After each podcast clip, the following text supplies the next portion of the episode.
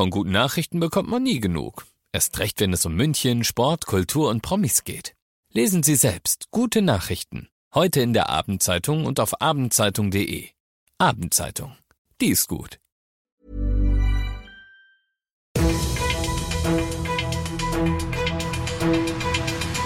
95 5 Charivari, das München Briefing, Münchens erster Nachrichtenpodcast. Mit Christoph Kreis und diesen Themen. In Milbertshofen wird um ein Haar ein Polizist erschossen und die Münchner Stadtwerke lösen ein Versprechen ein.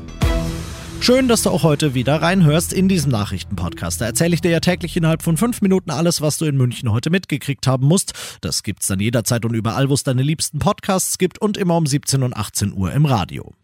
Das Thema Suizid bzw. versuchter Suizid ist für uns als Medienschaffende immer ein heikles Thema. Normalerweise berichten wir nicht drüber, weil man weiß, dass Berichterstattung zu Nachahmungstaten führen kann. Ausnahmen machen wir dann, wenn die Öffentlichkeit ein berechtigtes Interesse daran hat, und das ist in diesem Fall so, zumal es zweifelhaft ist, ob es überhaupt Suizidgedanken gegeben hat. Aber jetzt, was ist überhaupt passiert? In Milbertshofen wählt eine Frau den Notruf. Sie sagt, ein Verwandter von mir hat gedroht, sich umzubringen. Er ist irgendwo im Münchner Norden unterwegs. Die Polizei startet eine Großfahndung, denn der 24-Jährige könnte nicht nur für sich selbst, sondern auch für andere eine Gefahr sein.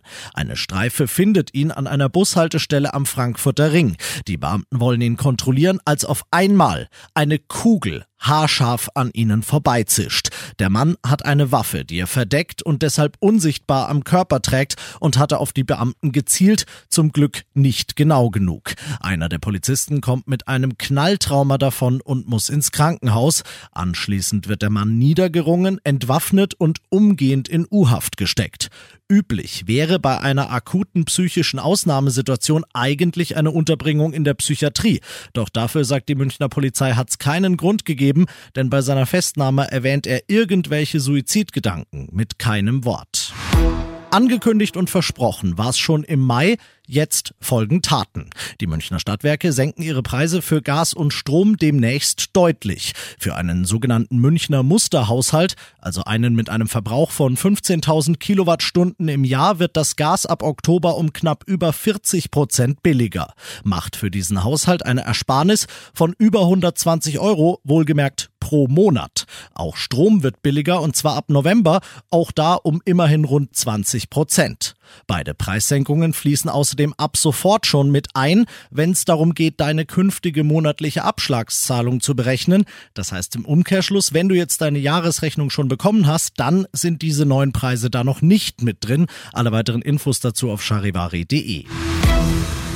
Du bist mittendrin im München Briefing und du kennst das ja nach den ersten München Themen schauen wir, was war in Deutschland und der Welt heute wichtig. Der Fall erinnert auf grausame Art an den von Natascha Kampusch. Im französischen Örtchen Forbach von Saarbrücken aus einen Steinwurf über die Grenze hat die Polizei eine Frau aus einem verschlossenen Zimmer befreit, nach sage und schreibe zwölf Jahren. Ihr deutscher Ehemann ist dringend tatverdächtig und deshalb sofort festgenommen worden, Charivari-Reporter Thomas Thonfeld. Die Polizei fand die Frau im deutsch-französischen Grenzgebiet heute nackt und kahl geschoren in einem Haus. Offenbar war es ihr am Wochenende Wochenende gelungen, an ein Telefon zu kommen und Sicherheitskräfte in Deutschland zu alarmieren. Ihr Mann habe sie seit 2011 festgehalten und misshandelt, sagte sie den Beamten, die sie heute aus dem verschlossenen Zimmer befreiten. Die Frau kam ins Krankenhaus, der Mann Mitte 50 in Polizeigewahrsam. Wo viele Münchner gern Urlaub machen, ist gerade Land unter. Slowenien, Österreich und Kroatien kämpfen mit den verheerenden Folgen schwerer Unwetter und sintflutartiger Regenfälle. Viele Gebiete stehen unter Wasser. In vielen Tälern herrscht hohe Erdrutschgefahr. Ganze Dörfer sind evakuiert. Wir werden helfen, twittert Bundeskanzler Scholz heute. Ein Vorausteam des Technischen Hilfswerks soll noch heute in Slowenien ankommen. Aus dem Unwettergebiet berichtet Charivari-Korrespondent Matthias Röder. Die Hilfe wird sicher überall dankbar angenommen. Die Retter vor Ort sind seit Tagen im Dauereinsatz. Unterdessen haben zwar die Niederschläge nachgelassen und die Pegel sinken, aber allein in Österreich gibt es hunderte von kleinen und großen Hangrutschen. Das Fundament mancher Häuser und Wirtschaftsgebäude ist unterspült. Den Schaden wagt momentan noch niemand so richtig zu beziffern. Und das noch zum Schluss. Hass und Hetze im Netz haben ein erschreckendes Ausmaß angenommen, sagt Bayerns Justizminister Eisenreich heute in München. Er hat zusammen mit Innenminister Hermann den neuesten Lagebericht zu dem Phänomen vorgestellt und der sagt, letztes Jahr sind die Straftaten im definitiv nicht rechtsfreien Internet zurückgegangen. Seit 2019 sind sie insgesamt aber massiv gestiegen, um über 20 Prozent.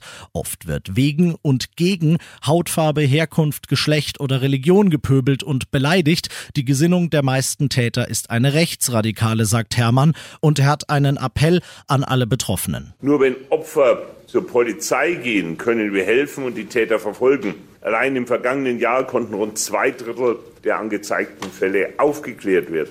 Jede Anzeige erhöht also die Wahrscheinlichkeit, Täter zur Verantwortung ziehen zu können. Wenn auch du schon Hasskriminalität im Internet ertragen musstest, dann nimm dir das zu Herzen und hilf dabei, diese Arsch diese Menschen aus dem Verkehr zu ziehen. Ich bin Christoph Kreis, mach dir einen schönen Feierabend.